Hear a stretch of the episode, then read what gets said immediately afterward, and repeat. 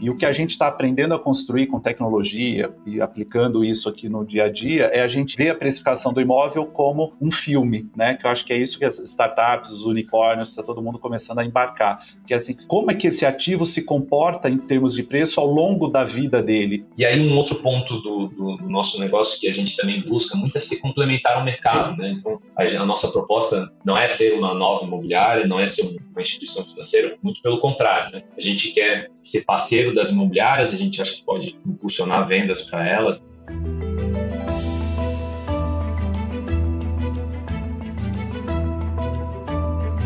Olá, mentes inquietas e curiosas do século XXI. Estamos começando mais um The Shift, o seu podcast sobre inovação disruptiva.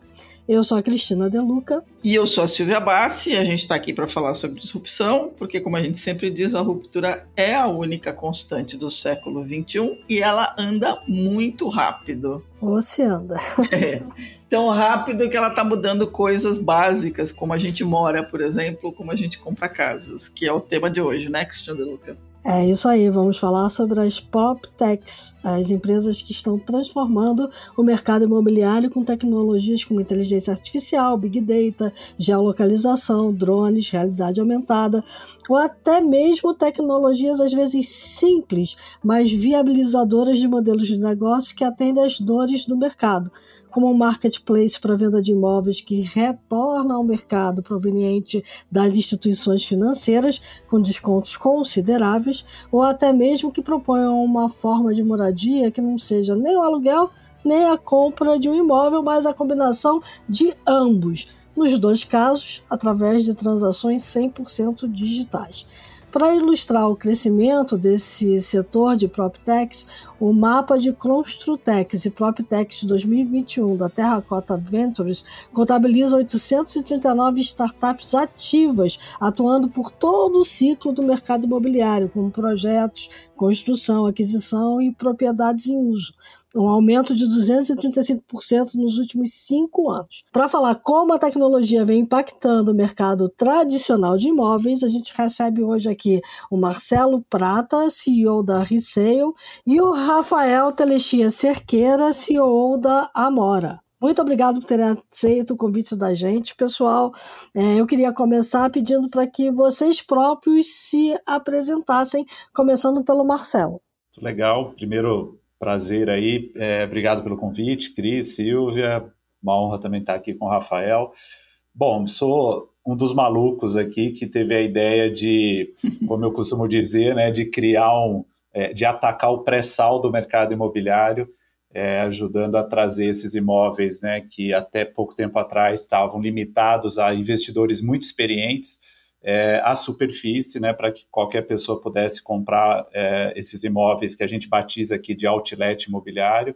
Falando um pouquinho da minha carreira, sempre empreendi, eu faço parte daqueles 3% de malucos né, da humanidade que empreendem, e que é uma coisa quase patológica, né? Mas é isso, é um prazer estar aqui falar um pouquinho sobre o que a gente está fazendo aqui na Resale e também um pouco né, do futuro aí do mercado imobiliário quando a gente olha para ele sob a ótica da inovação. Legal, um prazer, pessoal, estar aqui no podcast com vocês, Cris, Silvia, Marcelo. Bom, sou engenheiro civil é, que acabou indo para o mercado financeiro no, início da carreira e fiquei lá por um tempão. E só que acabou que acho que aquela vontade de, de fazer alguma coisa no mercado imobiliário sempre ficou bem latente e aí em determinado na minha vida, momento da vida eu resolvi arriscar e, e tentar empreender também e começar um modelo de negócios aí no mercado imobiliário. Acabei passando por algumas grandes dificuldades, como eu sou de fora, não sou de São Paulo, é, sou de Santa Catarina, me mudei muitas vezes, então aluguei mais de sete imóveis num período de oito anos e também passei por uma compra, então sofri bastante nesse processo, sentia bastante falta de alguma coisa no meio do caminho ali que ia encaixar que nem uma luva em determinado momento da minha vida e aí debatendo com, com os meus sócios atuais e tudo, a gente viu que neles também passaram por é, situações semelhantes. Não era só a gente que sentia aquilo, e a gente começou a aprofundar e, e ver que cabia um, um modelo de negócios aí para resolver as dores de bastante várias pessoas que estavam tentando comprar imóveis e, e não se sentiam confortáveis é, na situação atual de moradia que elas estavam. Bom, o Rafael meio que já antecipou a minha próxima pergunta, que era como é que surgiu a ideia né? do, do, modelo de negócio. Mas eu queria ouvir um pouquinho é, mais vocês dois. Então, Marcelo, da onde veio a ideia, né? É, eu acho que a, a, a Resale, assim, além de ser, né, sendo um pouco clichê, mas ela é a somatória de tudo que deu certo e errado na minha vida empreendedora antes de fundá-la, né? Ela surgiu primeiro de um momento de mercado, né? Eu estava vivendo uma transição, tinha uma outra empresa focada na área de crédito imobiliário e em 2014 para 2015 a gente estava vivendo ali uma transição. Eu estava tendo a saída dos investidores iniciais, né? Dessa dessa outra empresa e eu precisava me reinventar, assim, e eu achava que pivotar o modelo de crédito não era a melhor decisão, né, um pouco daquele limiar entre resiliência e teimosia, né, eu achei que dar o próximo passo era pivotar era teimosia, e aí é, surgiu a ideia de a gente ir para o outro lado do balcão, é, e aí unir as experiências que eu tinha, tanto na área de crédito imobiliário, quanto a experiência anterior que eu, né, que eu tive passando pelo mercado imobiliário, como, como corretor de imóveis, eu achei que ali tinha uma junção das duas coisas, né? Então, a Resale surgiu disso. Primeiro, da necessidade pessoal que eu tinha naquele momento de, de continuar empreendendo e fazer isso no mercado, como eu costumo dizer, que tinha uma dor e tinha alguém disposto a pagar para resolver essa dor. E aí encontrei o mercado de de imóveis retomados, né, como a gente chamava na época, imóveis retomados de bancos, uma grande oportunidade, porque era um mercado que até então era pouco acessado pelo cliente comum, né, pelo, pelo investidor pequeno, menos experiente no mercado de leilões. E na outra ponta eu tinha uma dor latente ali dos bancos que era para desovar esses estoques. Então, acho que a resale ela é a somatória disso, né, de uma experiência anterior que não foi como empreendedora melhor mas que me preparou para enxergar isso, né, que tinha uma oportunidade ali e, e, e que eu podia gerar muito valor para o mercado. Então, o resale surgiu nesse momento é, para atender essa dor e, de outro lado, né, também no mercado que pedia esse tipo de solução. Então, acho que foi eu estava no lugar certo, na hora certa, fazendo a coisa certa.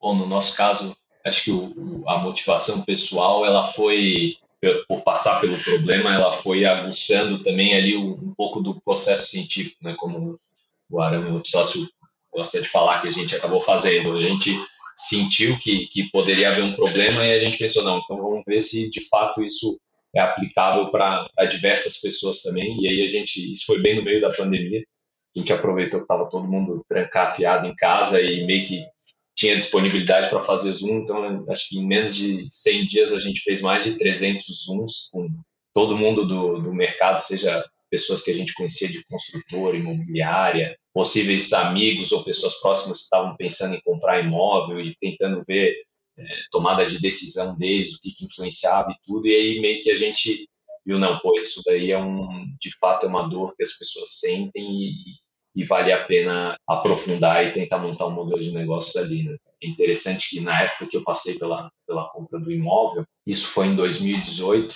que eu fiquei super curioso, falei, pô, não é possível que só tenha essa possibilidade aqui do, do financiamento imobiliário e tudo, é, um consórcio, né? Falei, pô, será que não tem algum outro modelo? Eu estava trabalhando no mercado, o mercado usava diversas maneiras, né, diferentes de, de comprar algum ativo e de e os, os relacionamentos, né, de entre equity, dívida e todas aquelas coisas. Eu falei, pô, será que em algum lugar do mundo eles estão fazendo alguma coisa um pouco diferente? E aí a gente começou a estudar, viu que tinham já alguns modelos diferentes lá fora, rent on, fractional ownership, e, e começamos a aprofundar isso, mas é, acabou que não não saímos do emprego de, na hora para fazer isso, foi amadurecendo um pouco ao, ao, longo do tempo aquilo, foi ficando dentro da cabeça e aí quando decidiu sair aprofundou naquilo.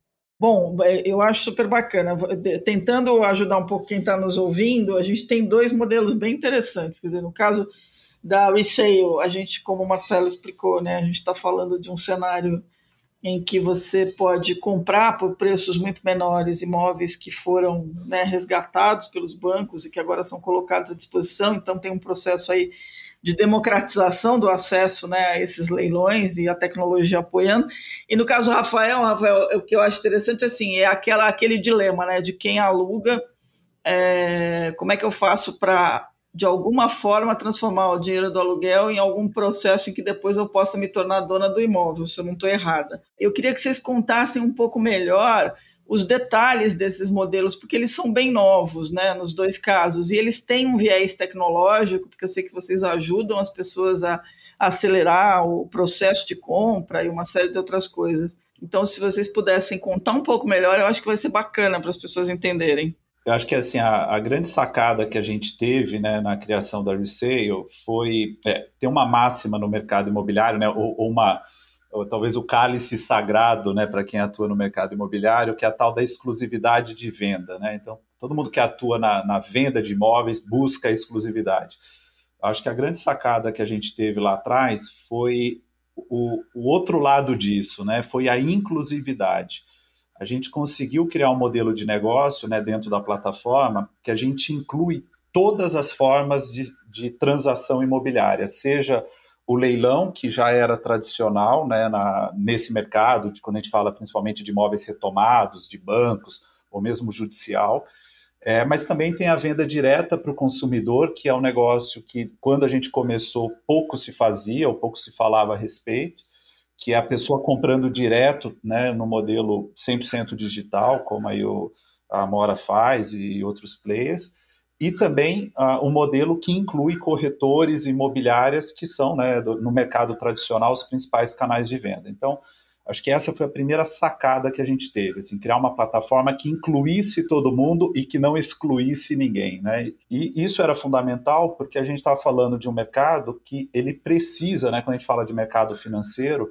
e depois a gente acabou ampliando. Hoje a gente também é uma GovTech, né? a gente atende governo, atende grandes empresas que precisam vender o seu patrimônio para desmobilizar né, e gerar recursos. A gente entendeu que para esse vendedor o que importava era desovar esses estoques. Né? Então, o modelo de uma plataforma que agregasse todas as formas de venda, isso era muito legal também existia né, assim, uma, uma dificuldade desses players de é, fazer isso, é, de alcançar essa população e, e, buscar esse comprador latente que estava ali esperando esse tipo de oportunidade. Né? Então, é, isso foi outra sacada, assim, a gente simplificar o processo de compra a tal ponto que pessoas que nunca tinham comprado esse tipo de imóvel pudessem vir para esse mercado. E, e, e, essa era outra tese que se mostrou verdadeira, né? Hoje, 61% das pessoas que já compraram imóveis com a gente nunca tinham comprado em leilão, por exemplo. Então, essa coisa que você citou, né, Silvia, da democratização, uhum. isso de fato acabou acontecendo. Então, acho que a, a, o, o, que a gente fez, né, de alguma forma, foi agregar, virar um grande hub de canais de venda para esses ativos e, na outra ponta, traduzir esses imóveis de uma forma mais simples para que o consumidor seja a pessoa que quer comprar para morar e quer comprar com desconto, né? Seja aquele investidor que conhece esse mercado, mas não tinha um apetite para o risco, ou tinha uma simetria de informação que deixava ele distante dos leilões, ele pudesse vir para esse jogo. Acho que foram esses dois, as duas grandes sacadas que a gente teve lá atrás e que traduzem de alguma forma o que é esse outlet. Né? Legal.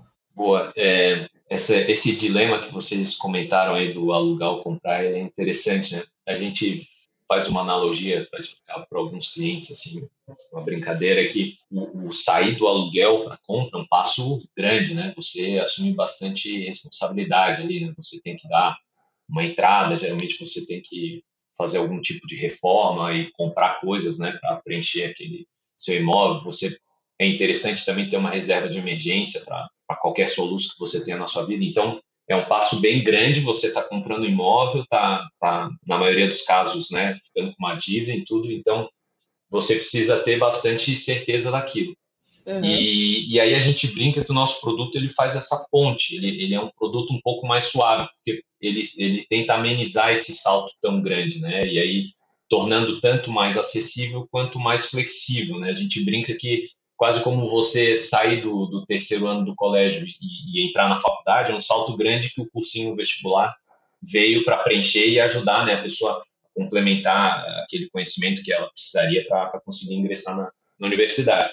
E a gente meio que tenta fazer isso, fazer essa suavizar esse processo e facilitar e fazer com que as pessoas cheguem mais preparadas e ajudar elas, né, a, a, a morarem melhor via é, adquirindo uma casa própria no futuro.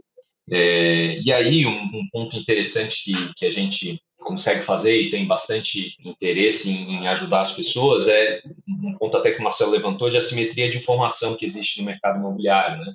Então, a uhum. pessoa física, ela tem pouco acesso né, à informação de preço de transação de imóveis, de, de, de, até meio que tentar estimar de fato qual que é o preço daquele ativo, é, se ele tem né, pendências jurídicas que podem comprometer ela de alguma maneira. Então, isso, quando é, a gente faz isso em escala dentro da, da, nossa empresa e usando tecnologia, principalmente ciências de dados, tanto para né, tratar é, grandes bases de dados de informação e, e, tratar essas coisas, a gente consegue transferir esse conhecimento para o cliente. Né? Então, é, eu acho que esse, esse é um dos principais fatores aí que a gente consegue ajudar né, a, a pessoa física na compra do imóvel, né? fazer uma análise muito mais criteriosa que a gente faz, é, é, a nossa vida, é fazer isso, né, o que a empresa faz. E a pessoa, quando compra um imóvel, né, tem uma estatística ali que é, poucas pessoas compram dois imóveis na vida. Né? É, os números não são tão, tão concretos assim para a gente saber a, a, estatística exata e eu cravar um número aqui, mas é, as pessoas compram um a dois imóveis na vida, na média. Né? Então, ela passa por aquele momento e depois ela vai passar de novo daqui a 10, 20 anos, olha lá. Então, é, ela não fica treinada a fazer isso, né? ela não fica uma especialista, e é sempre um momento de muita dúvida, muita coisa nova, muita informação. Então, você é, ter alguém que está te ajudando e está com, com alinhamento de interesse total ali para fazer isso da melhor maneira possível para você é muito importante. E aí, um outro ponto do, do, do, nosso negócio que a gente também busca muito é se complementar ao mercado. Né? Então, a, a nossa proposta nem de não é ser uma nova imobiliária, não é ser uma instituição financeira, muito pelo contrário. Né? A gente quer ser parceiro das imobiliárias, a gente acha que pode impulsionar vendas para elas e fazendo parceria, porque a gente vai conseguir atingir mais clientes que eventualmente não conseguiriam né, fazer aquele processo de, de compra, começar a compra. E também para os bancos, a gente, hoje a gente é um comprador de imóveis, né? a gente não é uma instituição financeira. Então, uhum. a gente, no final do nosso processo, né, a gente consegue aí sim fazer parcerias com bancos, com um correspondente bancário, para originar né, o, o crédito para os bancos e fazer ali com que os nossos clientes é, completem essa fase de, de conseguir a aquisição do imóvel. Bem legal. É, vocês dois receberam, é, assim, no caso da Resale, Marcelo, vocês foram a primeira startup é, de crowdfunding a, a ser comprada, né? Quer dizer, já gerou uma saída ali. E, Rafael, vocês acabaram de receber um aporte grandão aí para tocar o negócio. É, esse mercado em que vocês estão é um mercado super disputado. Eu queria entender da, da visão de vocês por que, que ele está tão atraente para quem está investindo, né? Para atrair funding. O que está pegando? Porque todo mundo diz que as pessoas não querem ter casa. Que mercado é esse, né? Que, que usuário ou que, que cliente é esse que vocês estão focando que atrai tanto atenção? Eu vou puxar aqui. Eu acho que assim tem uma é, quando a gente olha as grandes indústrias né, no mundo passíveis de é, de passar por processos de inovação, de disrupção significativas, né? É, acho que a indústria imobiliária ela é aquela que ficou por último, né? Ela uhum. é uma uhum. indústria riquíssima. É, a gente está falando, né, de tickets muito altos. É, né, quando você compara ao, ao que uma família consome, né, o custo de de um cartão de crédito ou de um, contratar um seguro, nada se compara, né? Um dos maiores investimentos né, que a gente faz na vida é a compra do imóvel, seja para moradia, seja para investimento. Mas é uma indústria muito conservadora e que se moveu muito lentamente nas últimas décadas. Né? Uhum. Por outro lado, é uma indústria que não é regulada. Né? Assim, acho que se a gente pegar aqui no Brasil o que aconteceu, por exemplo, no mercado financeiro, que também era uma indústria, né? É, que apesar de a gente estar à frente em termos de inovação a muitos países desenvolvidos, ela tinha, né, seja, era um mercado altamente concentrado, poucos bancos e com um regulador muito forte, né, seja o Banco Central, o Conselho Monetário. Quando a gente vai para o mercado imobiliário, isso não existe, né? A gente tem um mercado muito rico, muito dinheiro circulando, mas altamente pulverizado, capilarizado, sem uma regulação, sem um ente, né, que regule essa, essa indústria e não à toa, por isso, ele está sendo o último a ser impactado né, com tecnologia, com disrupção. Então, acho que é, talvez a indústria imobiliária seja essa última barreira que está sendo rompida aí, é, das grandes, grandes indústrias, né, das grandes verticais do mercado. É, e aí, por isso, ele atrai tanto atenção, né? Porque, primeiro, tem um apelo de quem, de moradia da população, tem um apelo do investidor, né? O latino-americano, a gente tem isso muito forte, a gente é patrimonialista. Então, é, né, o número que o, que o Rafael citou, por exemplo, isso se reflete, né? Quantas pessoas transacionam imóveis na vida, na vida. Uhum. Isso mostra também como falta ferramenta financeira, né? Que é a dor que a Mora está atacando. Então, esse número que o Rafael citou, por exemplo, você pega país em desenvolvimento e o Brasil se encaixa aí, a família média troca de imóvel 1,8 vezes na vida, enquanto você pega um americano e faz isso quatro vezes na vida, né?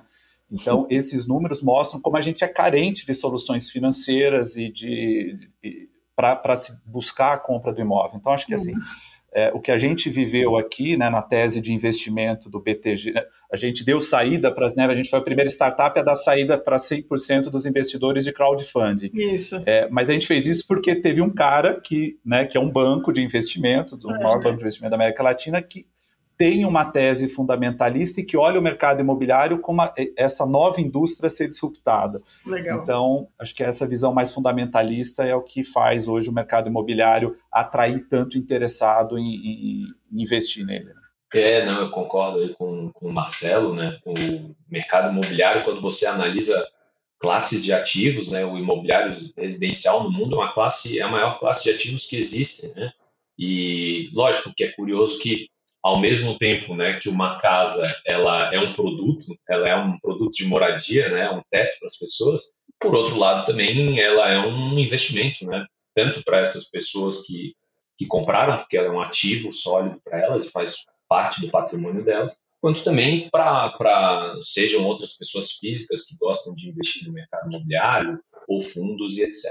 E então assim, é, é, eu compartilho muito dessa, dessa visão do, do, Marcelo, que é uma classe de ativos gigante que ocupa, né, quando você vê na carteira mensal de gasto das pessoas moradia, ocupa de 30%, 40% né, do, do, daquele gasto, e de fato é, ainda tem muito, muito negócio a ser explorado nesse, nesse ramo, né, nesse setor, porque a gente está começando a ver algumas mudanças aí e surgindo novos modelos de negócio mas quando a gente compara é, o que já ocorreu de mudança frente a, a, a por exemplo, as fintechs, né, é, focadas bem em produtos financeiros, já tiveram algumas grandes aí e, e que fizeram diversos produtos e, e, acredito que ainda tem muito a, a ser explorado também. Mas quando a gente olha para o mercado imobiliário, tem mais mato ainda para cortar, assim, tem mais é, oportunidade foi feito menos coisa. Então, acho que é um pouco isso assim que, que atrai né, o interesse do, dos fundos e, da, de, das pessoas que querem investir nisso e, e, buscar os modelos de negócio que vão é, mudar realmente a maneira como o mercado trabalha. Uhum. É, é eu queria fazer uma pergunta para os dois, assim, esse investimento que vocês receberam, seja através da aquisição, lá no caso do BTG, seja através de um aporte, uh, no seu caso, Rafael, é, vocês vão usar em que sentido? Porque eu acho que tem um problema comum aos dois, dizer, tem problemas diferentes de avaliação, precificação, avaliação de crédito e tal, mas tem um problema comum aos dois que é se fazer se tornar conhecido no mercado, né?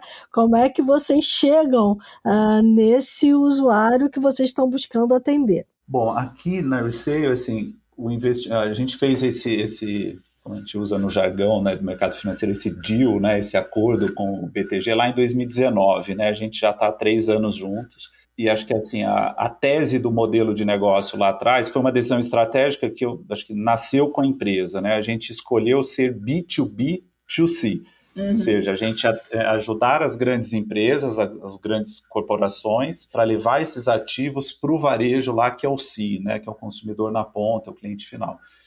É, essa estratégia, no nosso caso, ela foi feita dessa forma porque eu não queria ter uma empresa que necessitasse de capital intensivo para a gente ir para o varejo, de, né, como eu chamo, para o mar aberto. É, é muito caro realmente né, você fazer aquisição se a gente, no nosso caso aqui na nossa tese, eu tivesse que trazer o, o vendedor e o comprador, né? Uhum. É, pegar o ano passado, a gente vendeu quase 5 mil imóveis. Então, assim, eu teria que trazer 5 mil vendedores para vender para 5 mil pessoas. Quando a gente ataca o B2B, a gente é, a, a estratégia é exatamente baratear esse custo de aquisição dos ativos, né? Então, é, isso mostrou muito eficiente. Então, a gente é uma empresa de cap... É, não, não é uma empresa de capital intensivo. É, o investimento que a gente recebeu, né, como parte da operação com o banco, é, ele foi investido em tecnologia, desenvolvimento de produtos, em fortalecer a equipe, né? A gente precisava trazer gente boa para ajudar a gente a construir, mas a tese de trazer para perto o consumidor a gente conseguiu fazer tendo bons ativos imobiliários, né? Porque o, o desconto, né, o apelo do preço ou o apelo da exclusividade, você tem um produto que ninguém mais tem, né? Um exemplo foi um imóvel que a gente transacionou que era icônico aqui na Marginal é, aqui em São Paulo, né, o, prédio, a gráfica da editora Abril, por exemplo, só estava aqui, né, não estava em nenhum outro lugar. Então, ter esses ativos exclusivos ou ter ativos com preços exclusivos, isso acaba virando um chamariz para reduzir nosso CAC, né, nosso custo de aquisição. Então, para nós, essa matemática tem funcionado super bem. Nós, assim, temos sonhos grandes ainda pela frente, então, né, como todo, todo maluco, então a gente ainda vai fazer isso, então vamos trazer mais, provavelmente mais investimentos aí, mas a nossa tese, essa, essa conta fechou de uma forma mais equilibrada é, na estratégia. É uma boa pergunta, né? A gente no início, assim, como se tornar conhecido para o cliente, ainda mais com um produto novo, então é, vai muito em linha com o que o Marcelo comentou também, de, de buscar parcerias, né? A gente também se considera um modelo B2B2C, né? Nosso público final, de fato, é o morador ali, aquele cliente, pessoa física final, mas a gente busca muito é, essas parcerias, né? Sejam com, com, as imobiliárias, ou sejam, seja com construtoras, né? Porque essas, tanto a imobiliária quanto a construtora, elas enfrentam, esse problema, né? De ter aquele cliente que quer comprar, mas é, não tem 20% da entrada, ou quer um modelo mais flexível. Então a gente acaba conseguindo se plugar e trabalhar bem em conjunto com eles e, e ajudar expandindo e melhorando a, as vendas que eles têm no mês e tudo. Então é, esse é principalmente a, a, maneira que a gente está buscando de, fazer parcerias e, e vender mais. Então é, até você perguntou também do, do investimento, né? É, então a gente usa esse recurso muito para investir em tecnologia, né? Para melhorar a nossa análise do imóvel, tanto análise financeira dele, análise jurídica, análise do nosso cliente, melhorar esses processos, né, trazer é, ganho de escala para eles e também para adquirir clientes, seja via parcerias ou aquisição direta e tudo. Né? E a gente também hoje no, no início destina uma parte para comprar imóveis, né? E a outra parte também a gente usa dívidas, né? Instrumento de dívidas. Então, o ativo imobiliário, né? Ele é um, ele é um dos melhores ativos para você alavancar com dívida ou com investidores, porque tem muita gente que, que quer investir nesse setor e, e gosta do ativo. Então, a, uhum. a gente consegue buscar né, sócios ali, digamos assim, ou dívida para investir nos imóveis em conjunto. Uhum. Bem legal. Bom. Quem é o, o, o quem está comprando? É porque assim, Rafael, vocês estão, vocês foram fundados no em, do, em 2021, né? Então vocês estão acelerando. O Marcelo tem um pouco mais de tempo. Quem é quem é o comprador típico que está apostando nessas soluções fora da casinha? Até vou, vou aproveitar e vou é, engatar com uma outra pergunta que você tinha comentado de se, se, se a pessoa ainda quer comprar casa, né? Ou ela Isso, é, é. Então, aí já, já acaba, pega o gancho. É, o que, que a gente aprofundou, assim? Se você olha os nossos, a geração anterior, nossos pais, etc., eles casavam mais cedo, tinham filhos mais cedo e acabavam que o momento de estabilidade deles acontecia mais cedo na vida. Uhum. E a compra do imóvel também. O que, que a gente viu, assim, mudança na, na geracional, né? Que é clichê, claro, todo mundo sabe que o casamento ficou mais, mais tarde, o filho ficou mais tarde, ou eventualmente não casa, etc. Só que em determinado momento da vida das pessoas, elas querem uma maior estabilidade, né? E aí depende de pessoa para pessoa, aquela idade que vai dar esse estalo, que ela vai falar, não, pô, é, eu não quero estar é, tá mais é, sujeito ao, ao aluguel, eu quero alguma coisa minha, personalizar, etc. Vão ter pessoas que vão sempre alugar e buscar sempre um ativo diferente e gostam de mudar? Certamente vão. Uhum. Né? Até hoje, quando a gente analisa assim, é, no Brasil, mais ou menos 80% das pessoas moram em imóvel próprio, 20% em, em alugado. Quando você analisa uma grande capital, tipo São Paulo, é 75-25, até pelo perfil das pessoas. Né? É, mas o que a gente viu mesmo é que alguns eventos eles disparam essa, essa necessidade de falar, não, pô, eu quero, eu quero estar no imóvel meu. E eu, eu mesmo senti isso e vejo pessoas próximas minhas e tudo, e a gente viu também isso. E, e aí o que, que a gente acabou sentindo é que essas pessoas chegavam nesse momento de estabilidade sem o devido preparo. Então, uhum. Elas chegavam sem o, o, dinheiro da entrada, sem o dinheiro da reforma necessária, é, chegavam muito apertados né, para dar entrada, ou até em algum momento de vida que descasa, a pessoa chegou naquele momento que ela quer estabilidade, mas ao mesmo tempo ela não está é, 100% disposta a, a investir todo boa parte do patrimônio dela naquilo, ou até a pessoa é, sente falta de morar no lar, mas ela fala, pô, talvez daqui a cinco anos eu nem esteja aqui nessa cidade, será que vale a pena eu comprar um imóvel de fato? Então, essa é a pessoa que a gente está atingindo hoje, né? É aquela pessoa que está começando realmente a pensar em comprar um imóvel, mas não se sente preparada, seja por questões mais aí é, quantitativas, né, bem fáceis de mensurar, ela não tem o dinheiro da entrada ou não quer gastar esse dinheiro, não quer mobilizar com isso, ou ela quer algo mais flexível, mas que ao mesmo tempo ela consiga morar bem, personalizando e se sentindo em casa. Bem legal. Bom, aqui assim a gente tem, né, até pela característica, né, porque como o nosso negócio é a transação, né, no final do dia é, é ajudar a gente tem dois mandatos aqui, né, do lado do vendedor, é, é, a gente vender no menor tempo possível, apropriando o máximo de valor que conseguir nessa venda, né? Então a gente sempre tem que é, equilibrar essas, esses dois indicadores, né, quando a gente leva esses imóveis para venda, mas no final do dia o resultado útil da, da operação é a venda. A gente tem, é, historicamente, né, 74% da nossa carteira de clientes é um investidor, e hoje eu diria que ela está muito bem dividida entre o investidor experiente, aquele cara que compra, né, porque ele já, já opera nesse mercado, já tem alguma experiência com esse mercado, mas também tem muitos novos entrantes, né, gente que quer diversificar os investimentos e a plataforma permite que ele acesse esses ativos de uma forma mais simples, né, na, na visão dele. É, e nós temos 26% historicamente que compraram, que é o cliente final, que ele comprou para morar. Uhum. Então são imóveis que estão prontos, né, desocupados, é, às vezes é ponta de estoque de alguma incorporadora. Então 74% investidor, 26% para morar.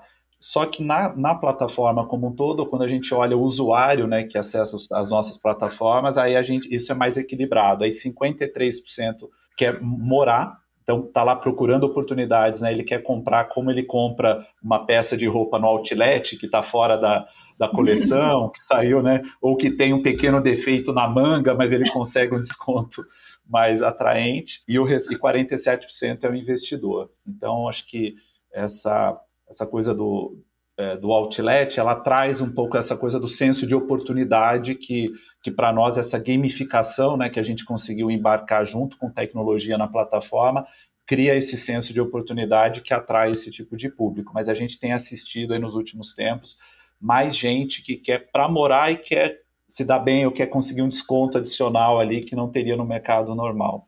Claro. Qual o desconto médio, só para a gente é, médio a gente está falando de 40, 45% frente desconto médio, né? Quando a gente olha toda a classe de ativos. É, agora você tem imóveis que tem mais ou menos desconto dependendo do estresse dele, né? Então um imóvel que tem um pouco mais, que tem alguma pendência, que tem dívida, ele vai ter um deságio, né? Que a gente chama maior do que aquele que está desocupado, pronto para morar e vai ter um desconto, sei lá, de 15% no final do dia, mas ele está pronto. Você entra, compra e entra no imóvel, né? Mas na média dá para a gente dizer que 40% é o desconto médio. Muito legal. É, a gente está chegando no fim, Silvia. Sim, estamos chegando. Vamos lá. Eu queria fazer uma última pergunta para eles. Os dois falaram que vão investir muito em tecnologia. É, aonde vocês estão vendo a tecnologia ainda fazer um diferencial grande no mercado de vocês? Não, a gente vê muito espaço na informação, né, de, de investir recursos, né, seja, sejam pessoas e processos, é, na captura da informação e no tratamento da informação. Então, hoje, no, nosso grande investimento é nisso e a gente também olha para o futuro, porque a informação vai nos, vai nos ajudar a criar um produto bom e saber tratar bem essa informação, tá? vai nos ajudar a criar um produto muito bom no longo prazo que vai ajudar os clientes a fazerem boas compras conosco e, e, e enfim, realizarem o, o, sonho de morar melhor e tudo. Então, é, principalmente nisso e também sempre muito atento a processos internos, então investindo né, em, em melhoria de processos internos, em automatizações, porque tudo isso, no final, no longo prazo, você acaba conseguindo repassar né, para o cliente com um produto muito mais competitivo e tudo, com, com, custos menores, que aí você consegue manter uma competitividade e, e, e ser mais acessível para o seu cliente. Bom, vocês não estão vendo aí, mas eu tenho cabelo branco, né? Então eu vou responder. Só, né, que eu tenho certeza que isso tem a ver com essa história de empreender, mas eu não vou aqui né, desanimar ninguém, não. Mas os cabelos grisalhos me ensinaram uma coisa, né? Assim, a gente tem uma frase do Ariano Suassuna, ela até está na, na nossa sala de reunião lá, que é assim, né? Fala que o otimista é um tolo, o pessimista é um chato, que o bom mesmo é ser um esperançoso realista. Né? E eu acho incrível isso, porque assim, isso me ajudou e tem ajudado a gente a nivelar nosso nível de expectativa de como a tecnologia ela é, muda o mercado imobiliário. Então, é, acho que a gente tem de um lado, né, um desafio enorme que nós vivemos aqui, que é exatamente a gente vendeu em mais de 600 cidades pelo Brasil afora, né? Então a gente não teve a escolha de falar, não, eu só vou começar pelas capitais. A gente uhum. vende em cidade com 1.700 habitantes e tem que registrar um imóvel nessa cidade, né? Então, a gente, aquela ideia do digital, né, que é você usar o físico e o digital juntos para você conseguir chegar nesse cartório que o cara datilografa ainda a matrícula, né, a escritura. Então, assim, é um desafio enorme. Então a gente hoje tem criado, né, usado tecnologia para criar um modelo que a gente chama, né, que é uberizar o modelo de cartórios, é, usando, né, desde pessoas físicas, profissionais das áreas, advogados, corretores, para que a gente complemente aquilo que o mercado não tem digitalizado, mas que a gente consiga avançar o mais próximo que a gente possa desses caras, né, que ainda estão no século passado. A outra ponta, que é super sensível, e aí acho que é a, do, a grande dor que o Rafael né, ataca, namora e outras grandes empresas, que é exatamente a precificação dos ativos. Né? Uhum. É, aqui a gente tem buscado, como a gente tem muita massa crítica, né, porque a gente vende em grandes quantidades, o que a gente tem aprendido a fazer é um negócio que a gente chama de precificação reversa do ativo. Porque muitas vezes a gente avalia um imóvel, tenta avaliar um imóvel usando dados, mas a gente é, é, é, é um desafio homérico, né? Acho que todo mundo está atacando esse desafio, mas sempre ele é uma fotografia daquele momento, né? Assim, então, olha, nesse momento esse imóvel vale isso. E o que a gente está aprendendo a construir com tecnologia e aplicando isso aqui no dia a dia é a gente entender um pouco, ver, ver a precificação do imóvel como um filme, né? Que eu acho que é isso que as startups, os unicórnios, está todo mundo começando a embarcar. Que é assim, como é que esse ativo se comporta em termos de preço ao longo da vida dele. E a gente tem uma vantagem porque a gente sabe quando esse, uh, esse imóvel foi dado em garantia numa operação de crédito, por exemplo. Né? Uhum. Então a gente consegue ver como é que é a vida uh, de valor desse ativo ao longo dos anos. Então, acho que isso é um outro ponto que é super importante para a gente conseguir levar para o vendedor, naquele momento que ele está recebendo aquela oferta, aquela proposta, se compensa ou não ele vender esse ativo. Né? Então, acho que essas são as duas nossas grandes frentes aí quando a gente fala em tecnologia. É ter um modelo de precificação que não que use dados, mas que não dependa só deles, que consiga enxergar as transações, e na outra ponta é complementar aquilo que o mercado, que o mundo real ainda não tem de digital, para a gente poder ajudar os clientes aí na ponta. Muito bom. Bem bacana, gente. Temos um programão. Temos um programão. É. E quem estiver é pensando em comprar casa já tem uma, uma boa ideia. Eu nem vou contar quantas vezes eu mudei de casa, tá, Rafael? Depois eu te... boa. É isso aí. Eu aprendi a mudar de casa muito cedo. Né? Dos meus 6 aos 11 anos, eu morei em cinco cidades diferentes, só para você ter uma ideia. Uau! É. Boa. Então, não tem, não, eu acho divertido mudar, não me assusto mas tem uma hora que você quer parar mesmo. Bom, vamos, é. vamos passar para os insights? Vamos lá.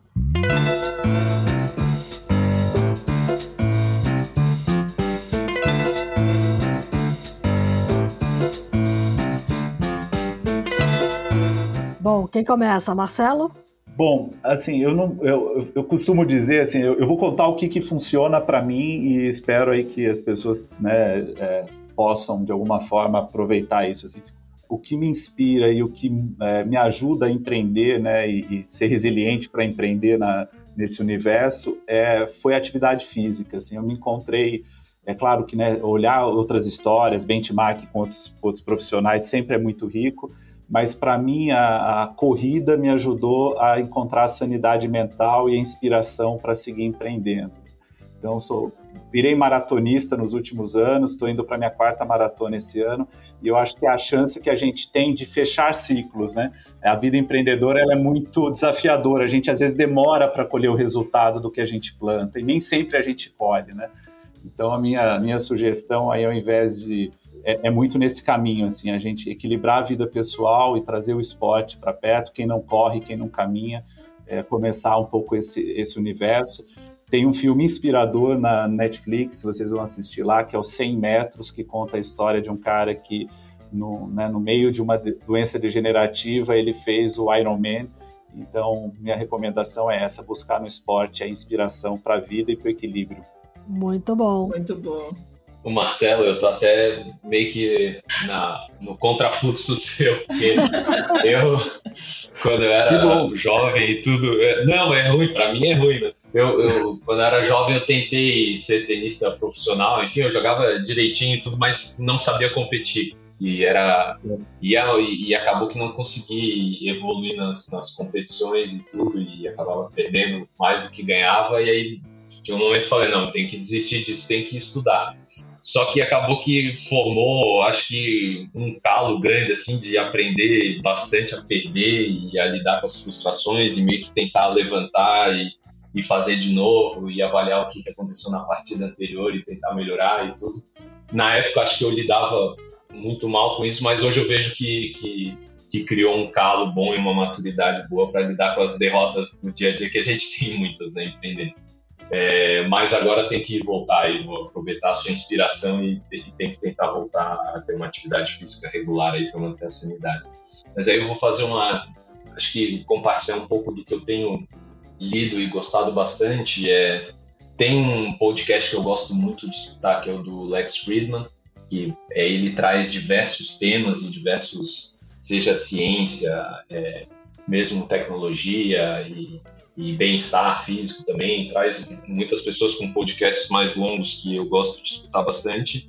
E de livro, é, eu gosto bastante do, do Almanac do Naval Ravikant, que, que é uma coletânea né, de, dos últimos 10 anos dele, que junta bastante pedaços de, de pensamentos dele e eu gosto bastante da, da linha de, de raciocínio dele.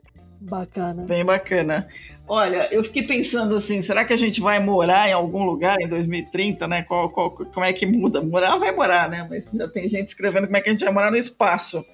E aí eu fui procurar alguma coisa e achei um livro bem bacana que virou best-seller do Wall Street Journal chamado 2030. How Today's Biggest Trends Will Collide and Reshape the Future of Everything é de um pensador, é, consultor chamado Mauro, Mauro Guilhem, é, e é um livro interessante porque ele passa por todas as tendências, né, todos os trends que estão aparecendo agora e como é que de alguma forma é, eles vão trombar. Então ele, ele diz algumas coisas interessantes que a gente vai ter mais avós do que netos. Enfim, tem uma mudança interessante. Como a gente está falando aqui de mudança de estilo de vida, achei que valia a pena dar uma olhada. Então fica a dica aqui do livro lá do 2030. Boa, legal. Bacana. Bom, vocês me inspiraram aqui, eu vou mudar meu livro.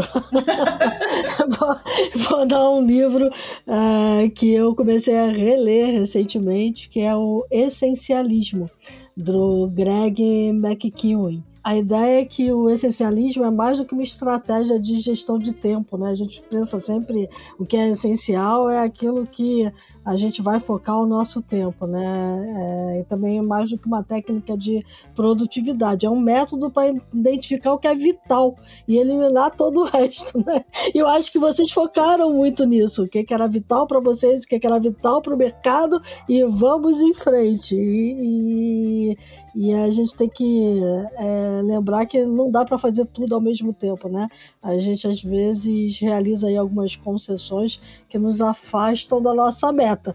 O maratonista tem muito isso, né? A meta tá lá, não dá para se afastar da meta. Então, essencialismo do Greg McKeown. Muito bom.